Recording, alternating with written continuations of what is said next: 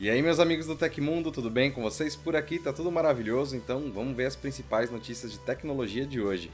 Buscas por morte de Bitcoin aumentam no Google. Novo sistema multiplanetário é descoberto. Xiaomi Mi Band 7 lançada globalmente e muito mais. Agora deixa o like, amigão, e vamos rapidinho ver as notícias.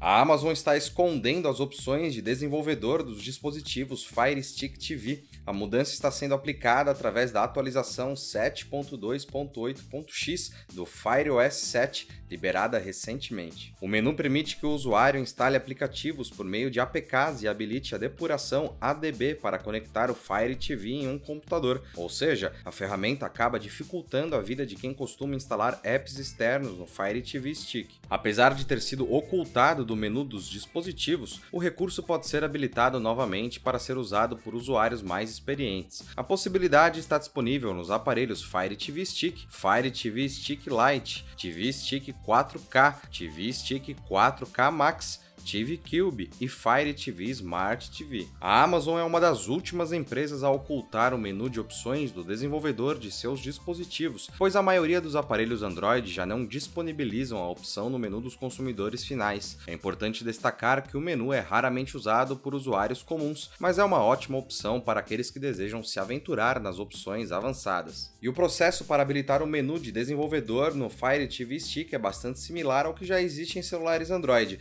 O passo passo a passo em detalhes você encontra no site do Tecmundo, que está linkado aqui embaixo.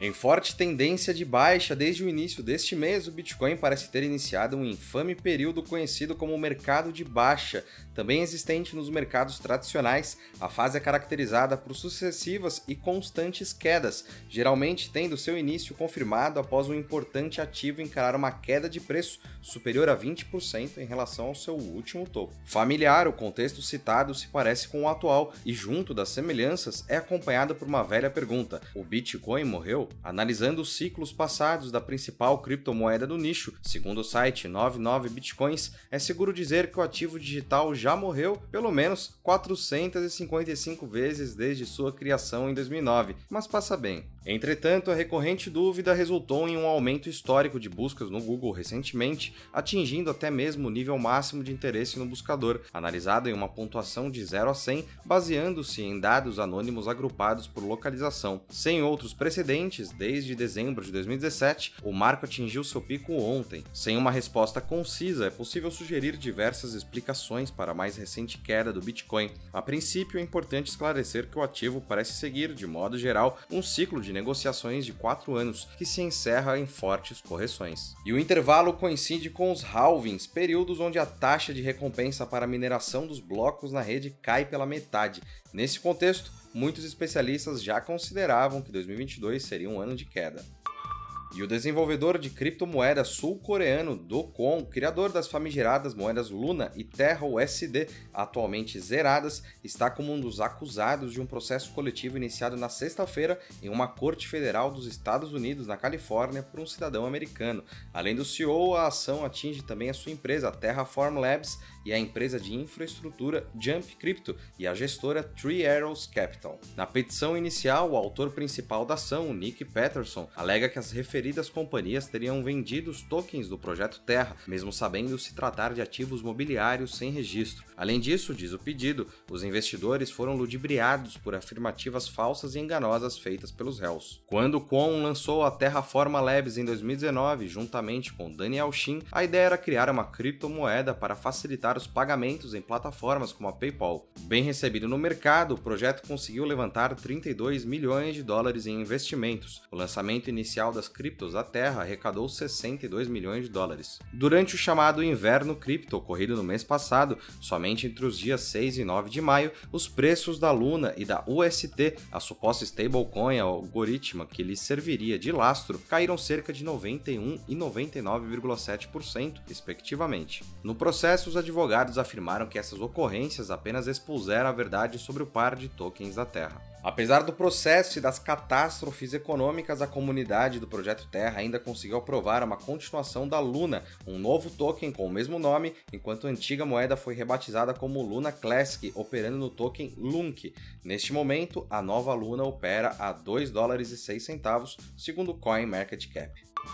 Uma equipe de astrônomos do MIT, em colaboração com outros astrônomos ao redor do mundo, conseguiu identificar dois planetas rochosos orbitando ao redor da estrela HD 260655, em um sistema que está a apenas 33 anos-luz da Terra. De acordo com os dados e as estimativas, os planetas são rochosos e possuem um tamanho aproximado ao da Terra. O planeta HD 260655b, que vamos chamar só de HDB a partir de agora, é aproximadamente 1,2 vezes maior e tem o dobro da massa da Terra e um pouco mais denso. Já o planeta HD 260655c, que vamos chamar de HDC, é 1,5 vezes maior do que a Terra, tem o triplo de massa e é menos denso do que nosso planeta. O movimento de translação desses planetas é bastante rápido. Estima-se que o planeta HDB realize sua órbita em apenas 2,8 dias e que o planeta HDC realize a sua a cada 5,7 dias. Com órbitas bastante próximas à estrela, suas superfícies são muito quentes, com temperaturas de 436 graus no planeta mais interno e de 286 graus para o planeta com órbita mais externa. Graças a essas temperaturas, eles são considerados inabitáveis e acredita-se ser muito difícil a presença de água líquida nesses corpos celestes, mas os pesquisadores estão animados com a descoberta e principalmente com a possibilidade de estudo desses novos mundos. A identificação oficial desses planetas, que foi realizada em tempo recorde,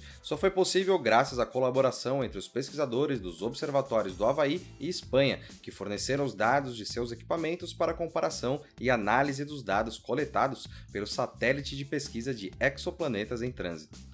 E se você é fã do Tecmundo, quer cupons com descontos enormes para compras online que você não encontra em nenhum outro lugar, cursos e ainda juntar pontos para trocar por produtos do Tecmundo, então seu lugar é o nosso clube de benefícios do TecMe. Por lá você vai poder entrar em contato direto com a nossa equipe e trocar uma ideia. Ficou interessado? O link para saber mais e assinar está aqui embaixo.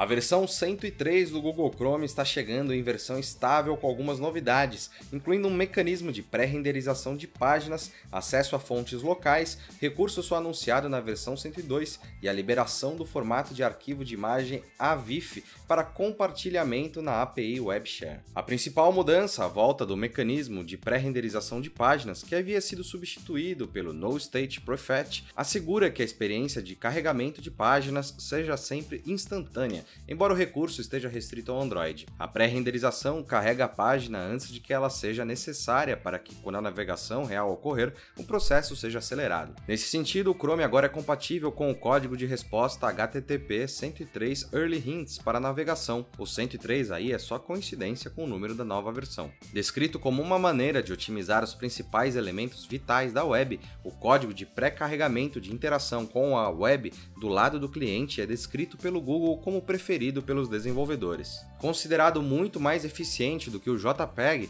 o formato de arquivo de imagem AVIF ou AVIF foi introduzido no Chrome para difundir o uso dele. Com a compatibilidade, será possível o compartilhamento com outros sites de arquivos formatados na extensão através de mídias sociais, e-mails, bate-papos, entre outros. A nova interface de programação de aplicações API, liberada na atual versão do Chrome, irá oferecer aos aplicativos da web acesso a dados de tabela armazenados em fontes locais. Isso permitirá que essas fontes sejam renderizadas em seus aplicativos para exibir conteúdo sem ter que fazer upload de arquivos de fonte para o servidor. O Chrome 103 é esperado para as últimas horas de hoje, mas se a atualização não ocorrer de forma automática, é possível acioná-la assim que possível.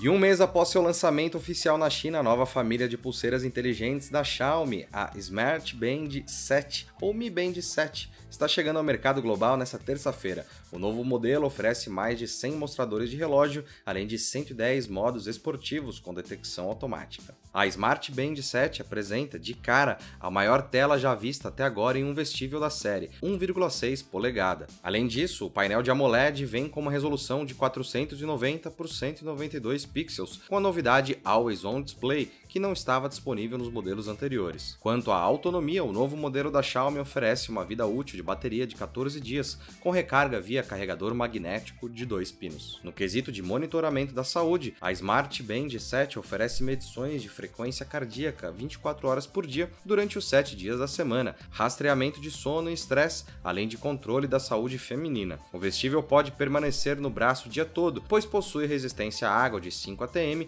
podendo ser usada até em mergulhos. No entanto, o cobiçado recurso NFC, pagamento por aproximação, ainda não estará disponível nos modelos da pulseira inteligente lançada mundialmente. Segundo a Xiaomi, a opção que é fruto de uma parceria com a Mastercard permanecerá, por enquanto, restrita à China, onde já vendeu mais de um milhão de unidades. E a Xiaomi Smart Band 7 chegou à Europa nessa terça com preço fixado de 59,99 euros, o que projeta um valor de 326 reais na cotação atual, mas há uma oferta especial para os primeiros compradores que reduz o valor para 49 euros, cerca de 272 reais. Ainda não existe previsão de lançamento oficial para o produto aqui no Brasil.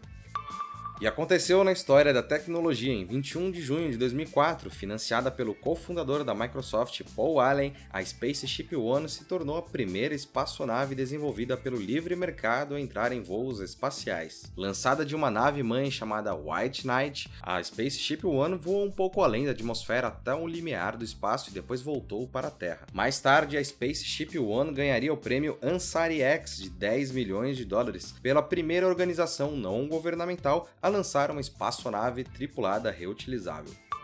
Se você gostou do nosso programa, estamos com uma ferramenta nova aqui que ajuda muito a gente, se chama Valeu Demais. É o coraçãozinho embaixo que ajuda o Tecmundo a continuar trazendo conteúdos de qualidade para você e você também pode enviar uma pergunta por esse recurso que vamos respondê-la. Respondendo a pergunta que o Rafael mandou pra gente, essa diferença entre o ícone preto e o branco parece ser coisa da Samsung. O ícone preto quer dizer que você tem acesso a uma rede 5G independente, enquanto o branco quer dizer que você está conectado ao 5G de uma rede que está no padrão LTE, ou seja, provavelmente é uma rede 5G DSS que usa a mesma antena do 4G. E essas foram as notícias do Hoje no Tecmundo dessa terça-feira. Bom, pessoal, aqui quem fala é o Felipe Paião e você pode me encontrar no Twitter pela arroba Felipe Paião. Continuem seguros, sigam as recomendações do MS, a gente se vê amanhã. Um abraço e tchau, tchau.